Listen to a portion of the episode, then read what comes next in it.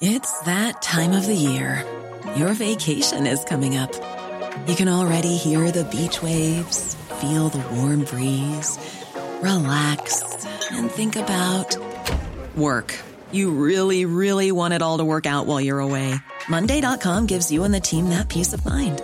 When all work is on one platform and everyone's in sync, things just flow wherever you are. Tap the banner to go to Monday.com.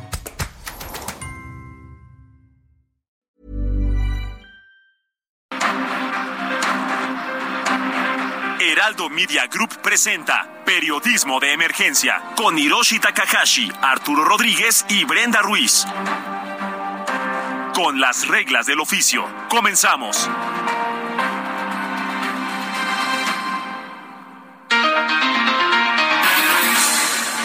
De la mañana con tres minutos y para nosotros es un privilegio poder saludarle. Yo soy Arturo Rodríguez y como siempre me da muchísimo gusto estar aquí en cabina con Hiroshi Takahashi y Brenda Ruiz. Brenda, buenos días. ¿Cómo estás Arturo? Buenos días. Mónica Reyes, buenos días. Hiroshi, ¿qué tal su semanita? Muy buenos días, Brenda, Mónica, Arturo. Todo bien, muchísimo trabajo, muchísima información y sigue la guacamaya dando de qué hablar. y sigue la guacamaya dando. sí, y, pues uno de los asuntos, no sé ustedes qué dirán, es el cambio como de esta estrategia del gobierno, enviando al secretario de gobernación a algunos estados a hacer una especie de contraofensiva. ¿Cómo lo vieron esta semana en el asunto de la seguridad? ¿Contraofensiva o campaña? Pues las dos. Oh, eh, es, es, eh, muy eh, peculiar el momento porque pues creo que los, los jefes de las Fuerzas Armadas, los mandos de las Fuerzas Armadas no suelen tener este protagonismo y particularmente este protagonismo tan, tan rudo que se materializó pues desde la cancelación de primero no recibir a los diputados, en no ir a la Cámara de Diputados, luego no recibirlos y este y una subida de tono eh, tremenda a lo largo de la semana. Y ahora el secretario de Gobernación diciendo que los militares pueden aspirar a la presidencia, ¿no? bueno, pero también no hay que dejar de lado que en el Congreso no se cubrieron las formalidades de que lo citaran vía la, la Comisión Bicameral de Seguridad. Entonces, pues tampoco... Dejan los recovecos y no se dan... tampoco podemos culpar a las Fuerzas Armadas de que el legislativo no esté haciendo su chamba de forma adecuada. No, pero no es culpar a las Fuerzas Armadas. De pronto, si quieren dar la cara y quieren hablar, lo pueden hacer en cualquier momento. Y es el problema. No han querido dar la cara y no han querido hablar. Bueno, el presidente creo que fue también a lo largo de la semana muy contundente en, la, en el rechazo a pues todos los escándalos que se han detonado después de este hackeo, ¿no? Sí, pero prácticamente a guardar silencio porque esto tiene unas implicaciones en la seguridad nacional importantes y y más allá de dar alguna explicación o explicar cómo van a corregir este asunto del hackeo, pues tratan de minimizarlo con esta, lo que yo considero una contraofensiva del secretario de Gobernación. Eso es uno de los asuntos que ha dominado la semana, una semana que particularmente en el tema de seguridad Fuerzas Armadas fue muy polémica, y fue muy intensa en la discusión, pero que se suma a otros asuntos que Hoy escuchamos en voz de Mónica Reyes con El próximo pasado. Claro que sí, comenzamos. En el aniversario Soriana lo damos todo. El segundo al 50% de descuento en todos los vinos de mesa. En salchichas empacadas Food, Suano Chimex, excepto para azar. Y en quesos Nochebuena y Caperucita. Soriana, la de todos los mexicanos. octubre 24, excepto Casa Madero, Juguete, María Tinto y Moet. No aplica con otras promociones. Aplica restricciones. Evita el exceso. Próximo pasado con las reglas del oficio. La semana estuvo envuelta en la polémica de comparecencias, particularmente en materia de seguridad y por las negativas constantes del gobierno de la República para aceptar la supervisión legislativa respecto al hackeo de servidores de la Secretaría de la Defensa Nacional. Las cámaras legislativas se convirtieron pues en arenas de golpeteo político durante una semana caracterizada por la extridencia. Fue también en el ámbito legislativo donde la semana cerró con la aprobación de la ley de ingresos, a la que básicamente el bloque opositor, es decir, PAN y PRD, se mantuvieron en resistencia infructuosamente, pues la madrugada del viernes la propuesta del Ejecutivo quedó aprobada. Asimismo, las diferencias entre el secretario de Gobernación Adán Augusto López y los gobernadores de oposición subieron de tono en medio de los casos de inseguridad con intercambios verbales. En materia política, el jueves 20 quedó marcado como el inicio de la batalla por el Estado de México. Y es que mientras el PRI consumó el destape de Alejandra del Moral por el lado de Morena, finalmente se construyó la unidad en el grupo Texcoco con Horacio Duarte e Higinio Martínez, designados coordinadores de Delfina Gómez. La semana tuvo también un fenómeno complejo para diversas ciudades del país, incluida la capital mexicana. Se trata de las condiciones en que migrantes venezolanos han quedado varados y que continúan provocando crisis por la alta demanda de atención. Gracias, gracias a Mónica Reyes por este resumen de lo más relevante de la semana y justamente este último asunto, el de los venezolanos, eh, pues lleva ya más de un mes. usted que nos sigue lo sabe, lo hemos abordado en su oportunidad aquí en Periodismo de Emergencia.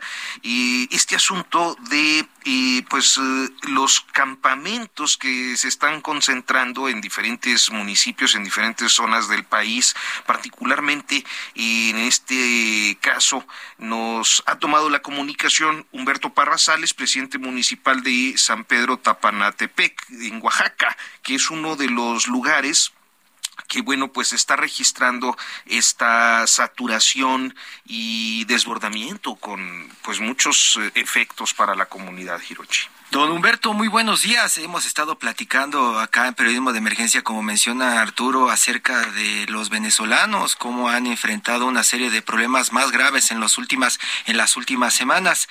Y, San Pedro Tapanatepec en este momento se ha convertido en noticia internacional.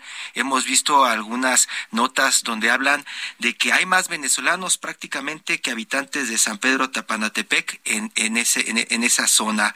Don Humberto, ¿qué es lo que está pasando? Muy buenos días, saludo con mucho gusto a toda la audiencia hasta donde llega, llega esta frecuencia radiofónica del Heraldo Radio. Muchísimas gracias por el espacio. Así es, estimado amigo, eh, San Pedro Taparatepec, el municipio de la zona oriente más grande, en el istmo de Tehuantepec, pues prácticamente nos hemos convertido en la frontera sur de la nación. Eh, San Pedro Taparatepec con una población total de 26 mil habitantes que tenemos, distribuidos en diferentes colonias y agencias municipales, pero la cabecera municipal en el casco urbano que donde tenemos alrededor de 13.000 a 14.000 habitantes, es donde el módulo migratorio emergente se instaló en un campo deportivo para poder desahogar el estado vecino de Chiapas con los colapsos que tenían enfrentamientos en Tapachula y en Huixla y que se decidió eh, entregarles un formato múltiple de migración por tema humanitario a los miles de migrantes que venían caminando por el estado de Chiapas y ahora que albergan aquí en Tapanatepec. Eh, derivado de este fenómeno, las caravanas o los movimientos sociales o este éxodo no se detuvo y pues en estos últimos días el rezago de la de ese trámite y el tiempo en el que se está tardando y la cantidad tan grande de gente que viene llegando y otros más que los vienen regresando de la frontera norte, pues nos han concentrado alrededor de 20 mil personas aquí en Taparatepec en las últimas semanas. 20 mil frente a 14, 15 mil que son los locales. Así es. Hace una semana eh, platicamos en este mismo espacio con un venezolano él eh, estaba ya prácticamente en Estados Unidos tratando de arreglar su situación migratoria cuando lo subieron a un camión y de pronto lo subieron a un avión y con todo y un uniforme de, detención, él nos contaba, lo mandaron a la Ciudad de México y a muchos de sus compañeros les quitaron los documentos. Esto es parte de un trabajo que viene impulsando el Departamento de Seguridad Nacional de Estados Unidos que encabeza Alejandro Mayorkas, eh, Department of Homeland Security. Ellos tienen este plan desde hace algunas semanas y lo implementaron no podían implementarlo sin la ayuda de México. México accedió a recibir a estos venezolanos que ellos están expulsando, expulsando como una forma de castigo. El gobierno de México, don Humberto, tuvo contacto con ustedes para explicarles que esta oleada de migrantes y de más gente que se iba a quedar estancada en el país se iba a presentar? Eh, nosotros tenemos este módulo aquí desde el día 5 de agosto por parte del Instituto Nacional de Migración, el contraalmirante Maya, que es el delegado en el estado de Oaxaca, ha tenido un contacto pertinente con nosotros, en lo personal con su servidor, en el cual pues nos expuso el plan tan emergente y urgente que solicitaba la federación para poder apoyar el tema del movimiento migratorio. Eh, siendo honestos, nosotros calculábamos que iban a ser solamente un par de semanas este fenómeno pero pues la caminata y la llegada de toda esta gente, más los que a partir del 12 de octubre, con la estrategia migratoria que implementó el gobierno de Estados Unidos, como lo mencionas, pues ha generado que centenares o miles de personas estén regresando.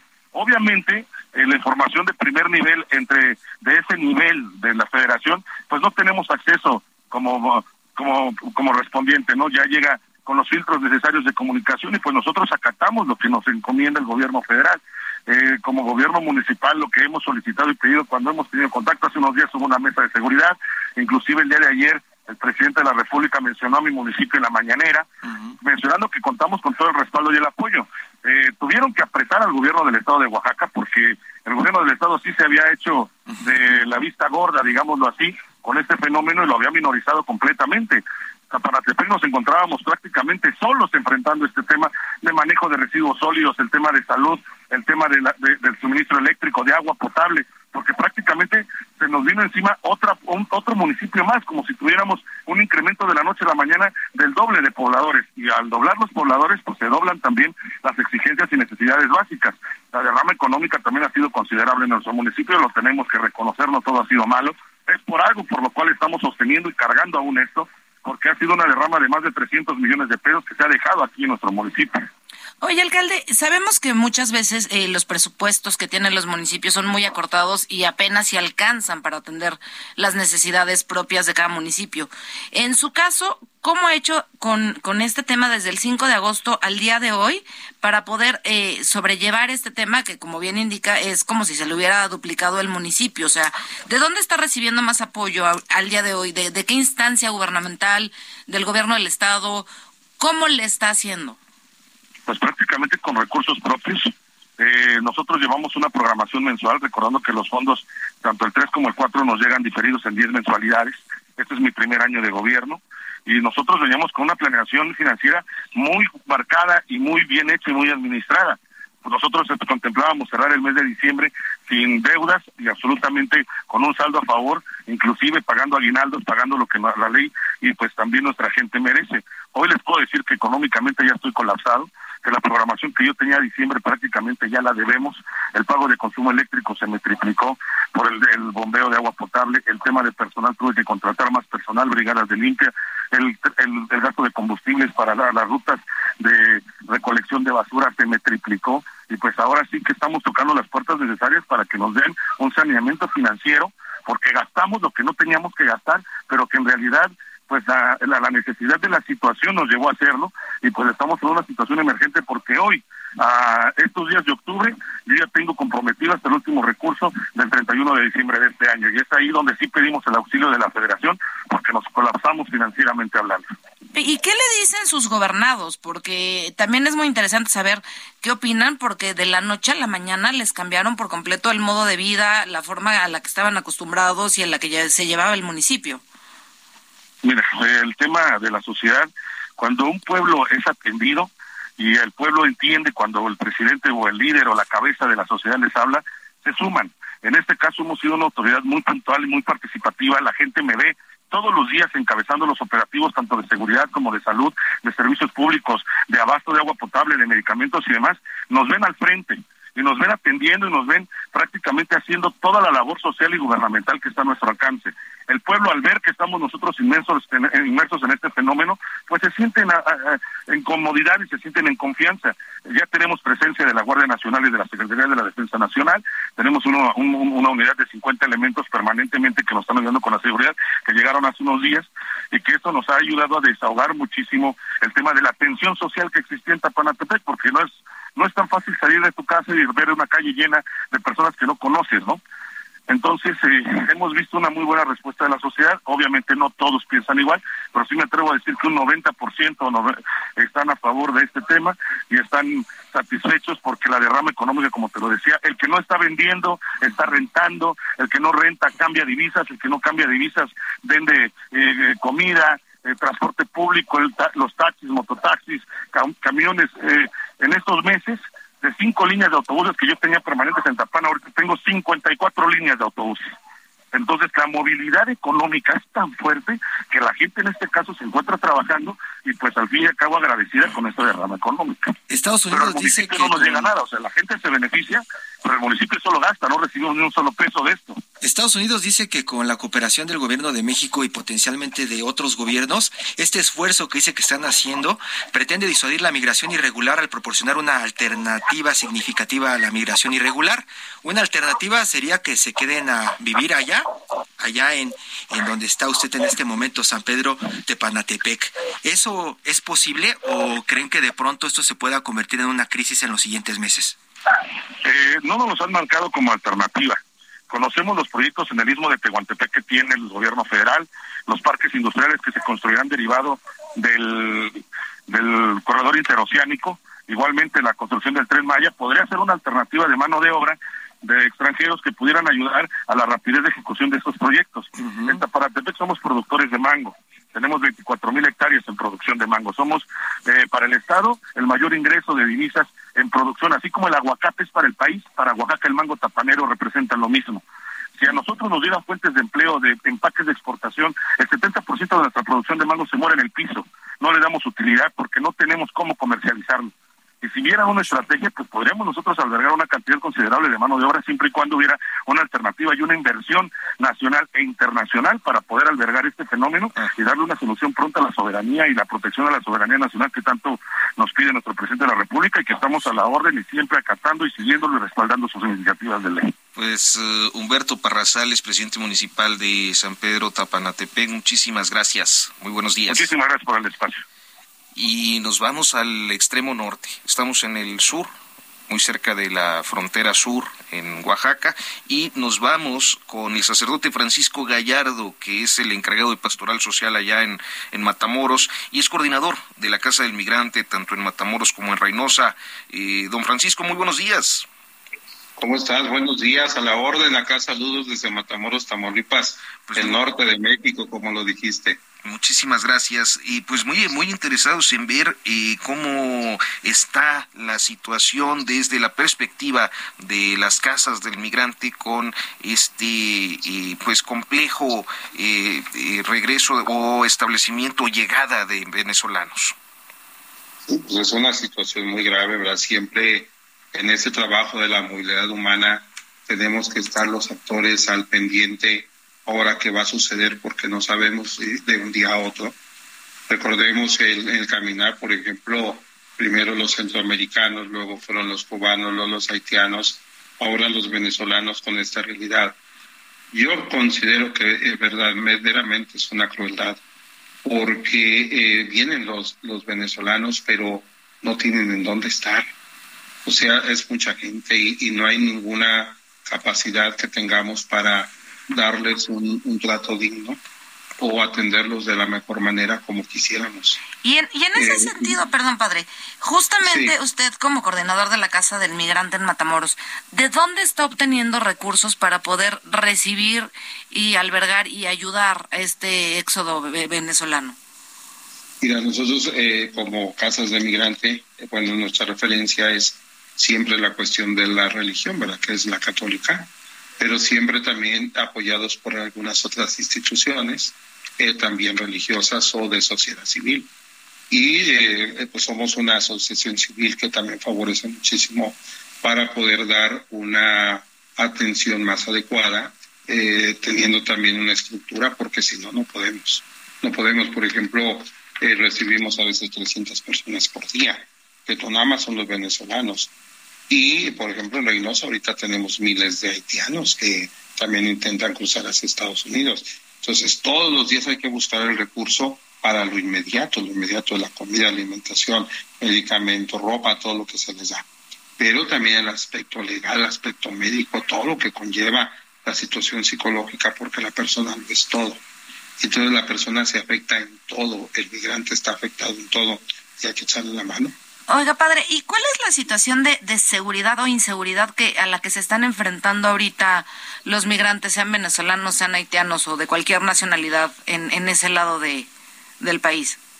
Bueno, ustedes, ustedes saben que como todo el país, pero pues Tamaulipas es considerado siempre un lugar muy vulnerable para los migrantes, sobre todo para la trata de personas y uno de los temores que yo compartía con ciertas autoridades era decir, bueno, es que en Matamoros o en Reynosa, alguna parte más, eh, lo que me preocupa mucho son los secuestros, es el, el tráfico de personas y que si el migrante no es recibido de manera regular por Estados Unidos va a buscar otro modo y eso lo hace todavía más vulnerable porque va a buscar coyotes, va a buscar la manera de cómo ingresar a Estados Unidos y eso pone más en peligro su vida y pone más en peligro también la situación de su familia y además la cuestión económica. Oiga, don Francisco, ¿y han tenido ya algún episodio con esta población venezolana eh, de violencia, de inseguridad eh, en este, pues en estas eh, situaciones que nos plantea? Hay casos aislados todavía, este, que no es muy fuerte, gracias a Dios, bueno, que todavía y que no lo sea. Sí ha habido casos aislados de algunos venezolanos que nos han platicado una especie de extorsión y, y de amenaza de que bueno, los quieren ver en las calles, eh, los grupos organizados y criminales o, o que no, no se aparezcan aquí y toda esa realidad. Entonces nosotros también como actores sociales pues no, vemos el bien del migrante, pero también tenemos que ver el bien de la sociedad civil de la región. Entonces, por ejemplo, Estados Unidos defiende mucho su país, pero yo también tengo que defender el mío, si soy mexicano. Entonces vivo también en la región y también tengo que ver por la gente que vive, por la gente que estamos en la región, porque estamos en la frontera, porque no nos sirven los puentes internacionales, por todo lo que se da, porque eso afecta a todo. Entonces Haití yo lo que considero que es un diálogo claro, nosotros no lo sabemos, pero las estructuras de gobierno han de tener sus diálogos porque lo sé, pero nosotros no sabemos cuál sea. Entonces vamos a ver cuáles son para saber cómo ayudar también pues y don Francisco Gallardo, encargado de la pastoral social allá en la diócesis de Matamoros, le agradecemos muchísimo que nos haya tomado la comunicación. Muy buenos días. Buenos días y gracias por, verdaderamente les agradezco que vean hacia el norte. Muchas gracias. Hasta pronto. Vamos al corte y continuamos. En un momento continuamos en Periodismo de Emergencia por el Heraldo Radio.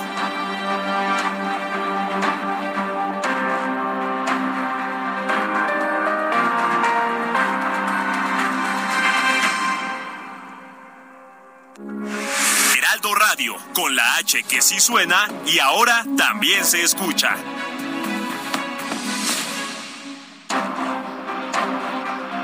Regresamos a Periodismo de Emergencia con las reglas del oficio.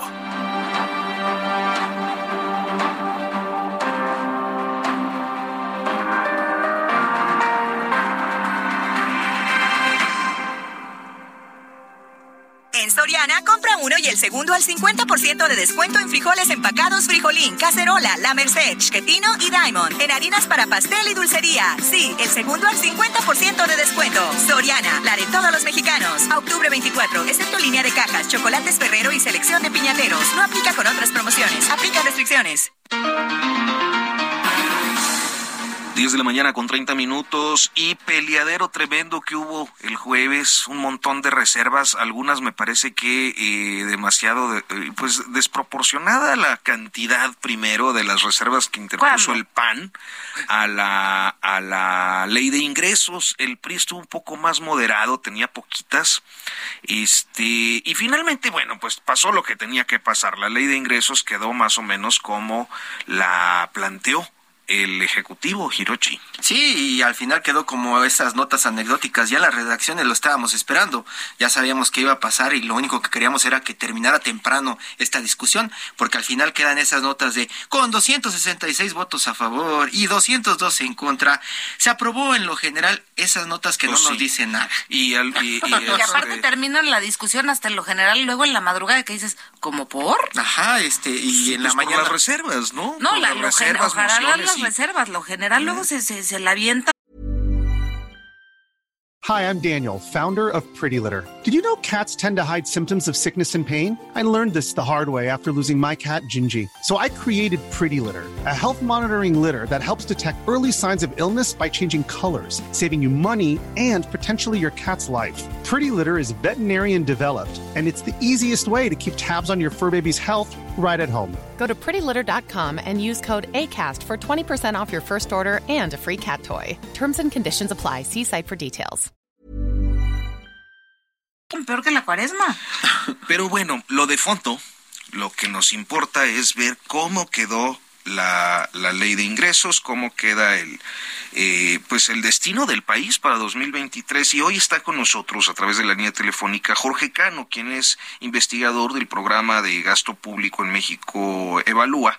y estamos hablando de, eh, pues, el eh, digamos, el momento en el que se da el paquete económico, se discute el paquete económico, se aprueba para el próximo año. Jorge Cano, buenos días, gracias por tomarnos la comunicación. ¿Qué tal? Buen día, gracias por la invitación. Jorge Cano, una de las críticas que se han hecho desde el inicio del gobierno es de dónde van a sacar dinero para pagar todas estas obras que están anunciando. Esta semana también la discusión eh, fue alrededor de eso, del dinero. Se habla de que con esto que están planteando pueden llevar a la quiebra al país. ¿Es tan grave como decían algunos panistas? Pues eh, no tanto para llevar a la quiebra del país, pero lo que vemos sí son eh, grandes riesgos de un mayor endeudamiento, ya que los ingresos que están planteando pues no, no son sostenibles. Eh, para explicarle al auditorio, la Secretaría de Hacienda tiene que estimar un nivel de crecimiento, de inflación, para justificar un nivel de ingresos que a su vez justifiquen el nivel de gasto. Generalmente, y esto ya pasaba en sexenios anteriores, pues la Secretaría de Hacienda era muy optimista para decir que iba a tener un gran ingreso y a poder pues eh, quedar bien con todos los sectores no que quieren pues, su parte en el gasto público. Esto lo estamos viendo nuevamente pero nos parece que ahora sí los no son mucho más optimistas en lo general. Simplemente como ejemplo pues la Secretaría de Hacienda espera un crecimiento de 3% del PIB cuando eh, la mayoría de los analistas encuestados por Banjico esperan pues menos de 1.5 no ya está bajando la previsión. Eso implicará que pues, los ingresos efectivos sean mucho menores y que el país tenga que pedir más deuda para lograr eh, completar el gasto. Más deuda que decían que no iban a solicitar pero entonces tendríamos que estar apoyados con este gasto prácticamente en deuda, porque como bien mencionas, el asunto del crecimiento y mezclado con inflación y mezclado con el asunto de eh, el precio del petróleo y lo que están haciendo para subsidiar la gasolina en este país, pues prácticamente hace que no nos den las cuentas, ¿no? Exacto, para eh, clarificar, eh, este tema del no endeudamiento pues nunca se ha aplicado. De hecho, eh, ya se van a cumplir 16 años en donde los ingresos son inferiores al gasto público. Eh, nada más que eh, la estructura del endeudamiento del actual gobierno no se había incrementado tanto. Generalmente iba por ahí de un menos del 4%, para ponerlo de forma simple, ¿no? Del PIB. Lo que nos parece pues ya más sorpresivo es que para el siguiente año ya se apuesta por un endeudamiento total del 4,1% del PIB, más de un billón de pesos, y esto no se ha visto desde 2014, ¿no? Que llegara a este nivel de, de endeudamiento eh, frente a la economía. Eh, esto es lo que ya eh, marca claramente un, un cambio de rumbo. Y dicen eh, de pronto que no vamos a quebrar y otros dicen que sí vamos a quebrar y otros dicen que de dónde vamos a sacar el dinero y otros dan la explicación. Pero lo que es una constante es que muchos dicen que este endeudamiento tiene fines electorales. ¿Es, es, es así como también se está haciendo la interpretación? Pues lo que tiene fines electorales es el estilo del gasto, no tanto el endeudamiento. De hecho, pues eh, el discurso que mucha gente aceptó es que no se endeudara el país y bueno, ya explico un poco esta parte de que efectivamente sí hay un endeudamiento. Lo que pasa con el gasto público y lo que vemos de forma preocupante es que cada vez se está concentrando más el gasto en estos programas pues de fines de, de transferencias directas y para poner un ejemplo, para el siguiente año las pensiones de adulto mayor que se asocian pues con el gobierno en turno y que se reparten de forma universal a toda la gente, o sea, no tienen un, fin específico de sacar a la gente de la pobreza, porque también le llega a los más ricos, pues va a acumular el 35% del total de subsidios. Esto es de verdad muy grande, porque en 2018 el, el programa de mayor monto, que eran los subsidios a universidades estatales, tan solo concentraba el 13% del total de subsidios.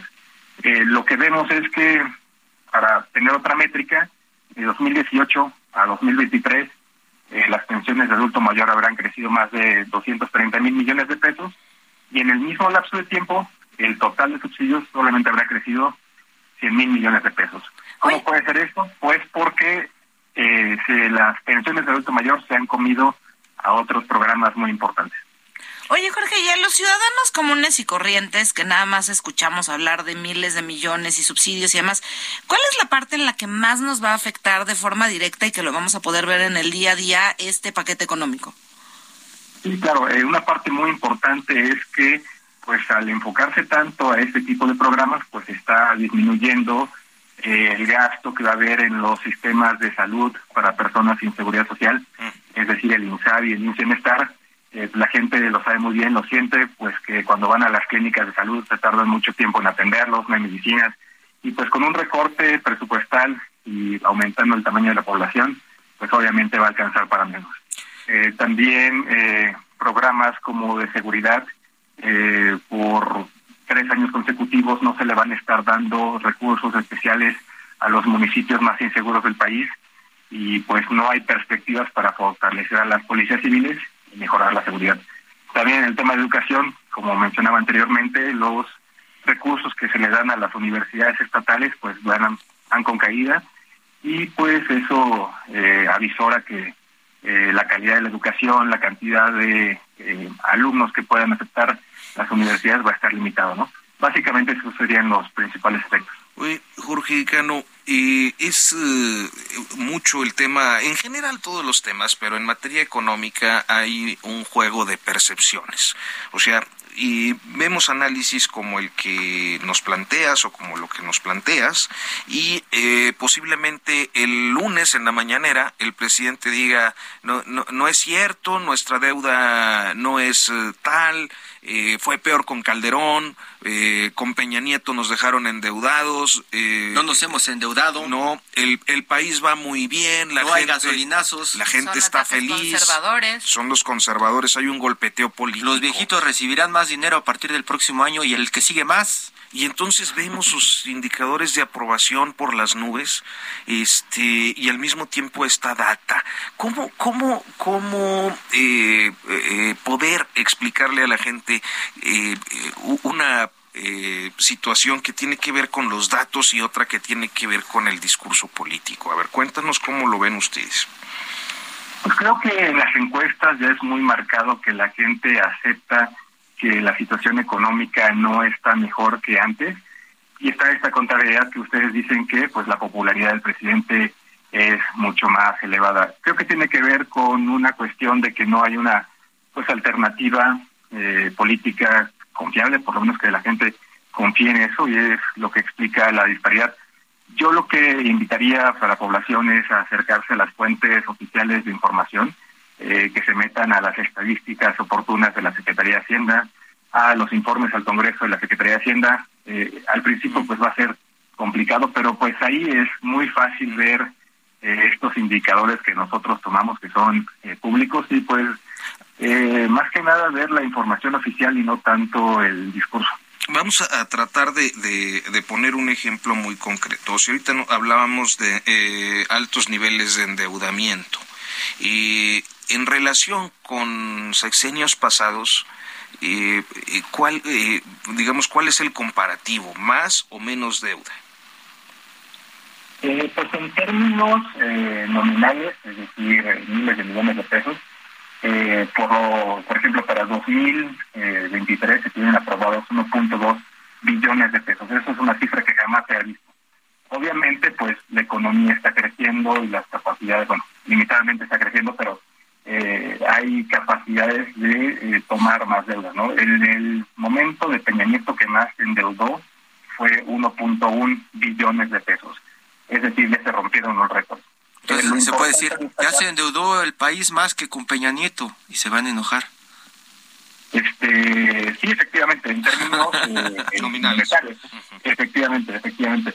Y si hubiera endeudado más el gobierno, si eh, no hubiera utilizado los fondos de emergencia como el PEI, y si no hubiera, eh, eh, pues, destruido los fideicomisos de ciencia, tecnología, etcétera, eh, hubiera tenido que recorrer a deuda para mantener su gasto público. El, el, a ver, otro, por ejemplo, eh, estamos hablando de un incremento eh, importante, eh, 15% en subsidios, ¿no? Y cuando uno piensa en subsidios, pues piensa en algo que como ciudadano te ayuda, porque bueno, pues el gobierno pone un subsidio, por ejemplo, a la gasolina, de tal manera que a ti como consumidor final no te pega un incremento de la gasolina. Pero esto, ¿por qué es malo? Porque uno podría decir, pues sí, como dice el presidente, yo estoy feliz, feliz, feliz, la gasolina me sale barata, ¿no? ahí lo importante destacar es que los subsidios tienen que ser progresivos, es decir, que se focalicen en las personas eh, más pobres, eh, más necesitadas, para que les ayude a salir adelante. El problema con el subsidio de la gasolina es que pues está medido que las personas que más consumen combustibles pues son las personas de clase media para arriba y sobre todo las de clase alta. Es decir, eh, pues ellos son los que más se benefician de esto. Eh, con una eh, hay estudios igual de que si no se hubieran hecho este tipo de estímulos y lo que se gastó se hubiera mejor destinado a programas de alimentación, de apoyo a la salud, etcétera, focalizado a las personas más pobres, pues hubiera salido mejor, ¿no? pero eso tiene lógicamente un tinte electoral de la promesa de no gasolinazos. En el tema de las pensiones de adulto mayor, nuevamente la Secretaría de Hacienda tiene medido que el 20% más rico eh, recibe alrededor del 20% de todo eh, el recurso de subsidios de ese programa, mientras que el 20% más rico no recibe más del 10%. Esto pues tiene que ver tanto por la bancarización de las personas, etcétera, pero sobre todo porque este programa se otorga a, todos, a todos los que tengan más de 60, 75 años y lo piden. Eh, aquí pues está esta contrariedad que mucha gente ya de clase media para arriba pues tiene pensión del INS, del ISTE, Pemex, CFE. Eh, obviamente, bueno, a todos nos cae un dinero extra, pero no es la gente pues más necesitada. Si esos recursos no les llegaran a ellos, se podrían tener mucho más ingresos para mejorar los sistemas de salud, la gente sin seguridad social, las escuelas públicas, seguridad, etcétera.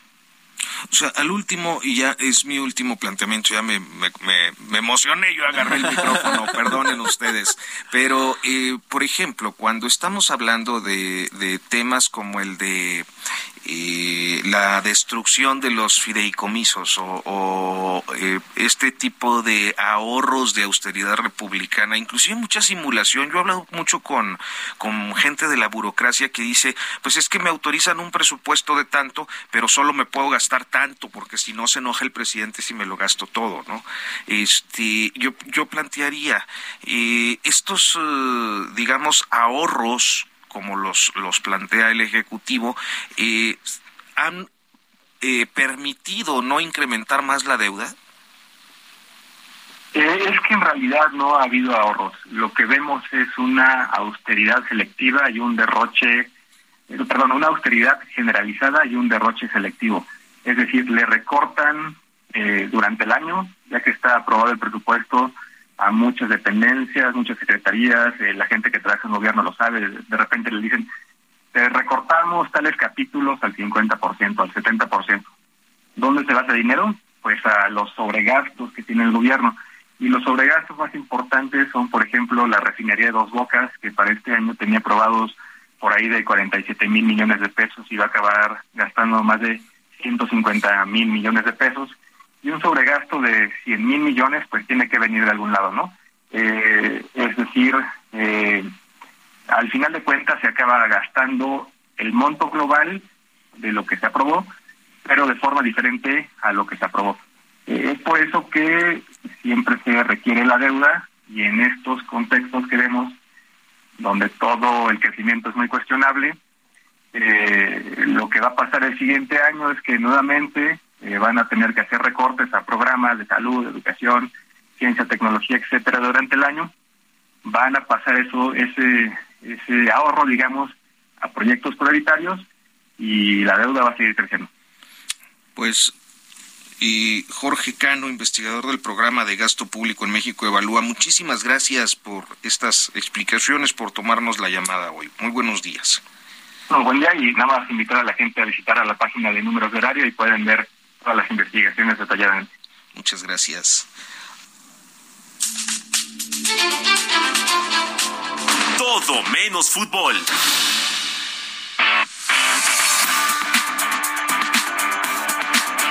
Muy rápidamente hay eh, pues una solicitud de apoyo para localizar a Francisco Salcedo, quien desapareció el pasado miércoles cuando conducía su auto Actitud, una Actitud color blanco, placas N50 BAP y fue visto por última vez en la colonia Emiliano Zapata, y en la alcaldía Coyoacán. Es un hombre de 57 años, vestía pantalón de mezclilla azul marino, playera negra con estampado de Star Wars, usa lentes, tiene cabello ondulado, tez blanca, nariz aguileña, ojos color miel, usa pulseras en la mano izquierda y una cadena de plata con un dije de una víbora.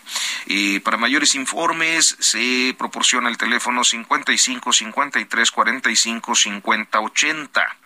Y pues bien, vamos a nuestra sección Todo menos fútbol. Eh, el día de hoy con un tema pues que eh, toca siempre la sensibilidad aquí en el Heraldo de eh, pues un compromiso que ha asumido la, la empresa y sus dueños con pues el, el, el cáncer de mama principalmente, que es octubre, pues este mes rosa, ustedes verán que por todas partes. Esta semana, el 19 y fue. particularmente el 19, Brenda. Sí, pues ahorita tenemos eh, con nosotros a la doctora Lorena Mena, especialista en medicina estética, que ella ayuda a mujeres que fueron, eh, que se les realizó una mastectomía y les ayuda con la realización de, de tatuajes, de pezones y aureolas para contribuir a, que, que, estas mujeres pues sientan un poco menos eh, violento esta, esta mastectomía. Doctora Lorena, muy buenos días. ¿Cómo están? Muy buenos días. Gracias Arturo, Brenda, Hiroshi. Gracias por el espacio y la invitación. Este, y gracias por, por difundir esta, esta labor que estamos haciendo con mucho gusto. Doctora, yo creo que un, aspecto eh, muy interesante de esto, eh, que pocas veces quienes no hemos tenido un, caso próximo, eh, una situación cercana con, con pues la mastectomía, este, no sabemos y es creo que este impacto a la autoestima de, de, muchas personas que pues se ven en la necesidad de, de practicarse este procedimiento. Y eh, supongo que eh, en parte pues esta labor que usted realiza tiene que ver con eso. Es correcto. Es una manera de, de, ayudarlos, pues son mujeres que vienen ya de procesos bien complicados y, es un es un problema de salud que no solo afecta pues eh, pues su aspecto físico, su aspecto de salud en general, su aspecto social e incluso el familiar.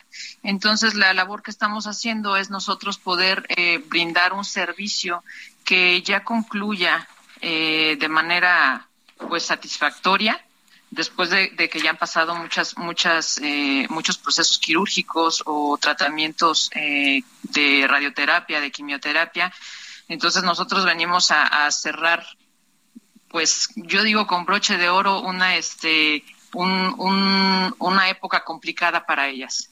Oye, Lorena, yo, yo tengo dos preguntas. Uno, ¿qué, ¿qué consejo o qué le dirías tú a aquellas mujeres que están pasando por estos procedimientos, por estas etapas, eh, que no están como encontrando para dónde hacerse, dado la complejidad de lo que están viviendo, por un lado, y dos, sabemos que, que aunque el precio de lo que tú, la labor que tú realizas va de entre 10 y 15 mil pesos, tú lo haces sin costo para las mujeres que, que necesitan este servicio. En caso de, de que alguien te quiera ayudar, apoyar o sumarse a esta causa, ¿cómo pueden hacerlo? Muchas gracias. Mira, este, el programa efectivamente, uh, yo ya tengo laborando alrededor de unos seis años. Este año me uní con un grupo de cinco mujeres que tuvimos la, la inquietud de lanzar con fuerza este programa. El programa es gratuito, está abierto todo el año. Eh, a pesar de que le damos difusión en este mes, está abierto completamente el año por si hay personas que no han salido de su cirugía aún o no se han reconstruido. Este, no hay ningún problema. Ponemos énfasis en el, en el mes de la concientización del cáncer de mama, pero este, se pueden atender bajo las mismas condiciones en cualquier, este, en cualquier mes del año.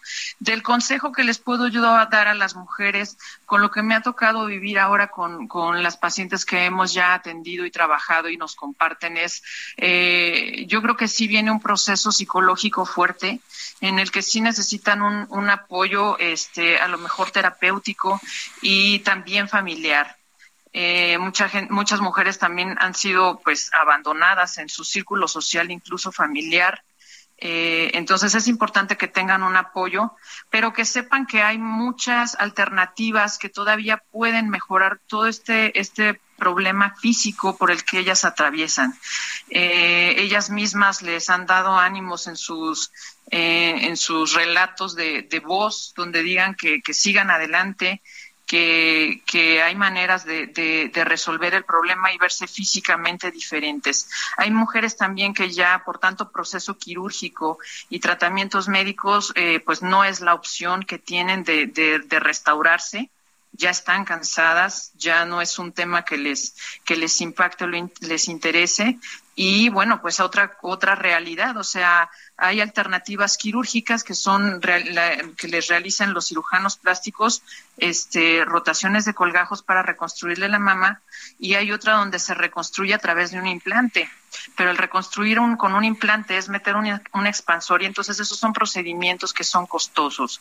Y desgraciadamente pues no toda la población tiene acceso a este a este tipo de tratamientos.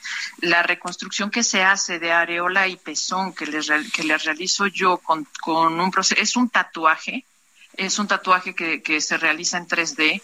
Es un diseño realista, entonces cuando ustedes lo ven realmente están viendo como si tuvieran un pezón. Entonces, eh, para que se pueda realizar este procedimiento con las mujeres necesitan estar reconstruidas y no todos tienen el acceso a este a este a este beneficio.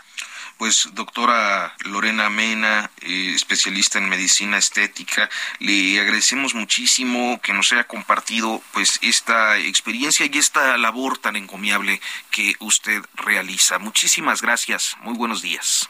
Muy buen día, muchas gracias a ustedes. Y bueno, pues estamos ya eh, a punto de terminar. Eh, el próximo viernes eh, se nos va Brenda a ver a Dudamel. Sí. ¿Alguna recomendación? Por favor. No, no, pues yo no tengo. Más bien tú cuéntanos, a ver qué, qué cuál es el programa. No, ¿Qué va a tocar? Que, no, yo quiero que me ilustres tú. No, pues yo qué te voy a Nuestra ilustrar. audiencia que no sabe, ¿eres un músico del conservatorio? no, cuasi, ¿no? Eh, Aprendiz de todo, yo les maestro puedo de decir nada. que Dudamel es eh, uno de los personajes que eh, pues se considera el más caro de este cartel. Cobró algo así como 250 mil, 300 mil dólares por venir ah, a, yo se los pago feliz. para venir a, a, a, a, este a este concierto comparado con el de Café Tacuba por ejemplo que cobraron eh, 3 millones de pesos pues es pero ellos nos patean al doctor Simi vámonos nos escuchamos mañana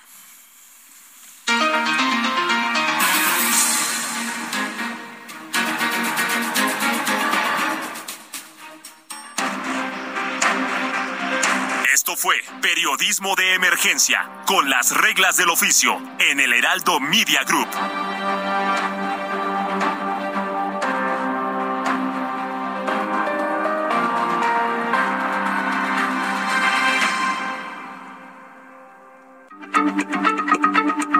Heraldo Radio, la H se lee, se comparte, se ve y ahora también se escucha.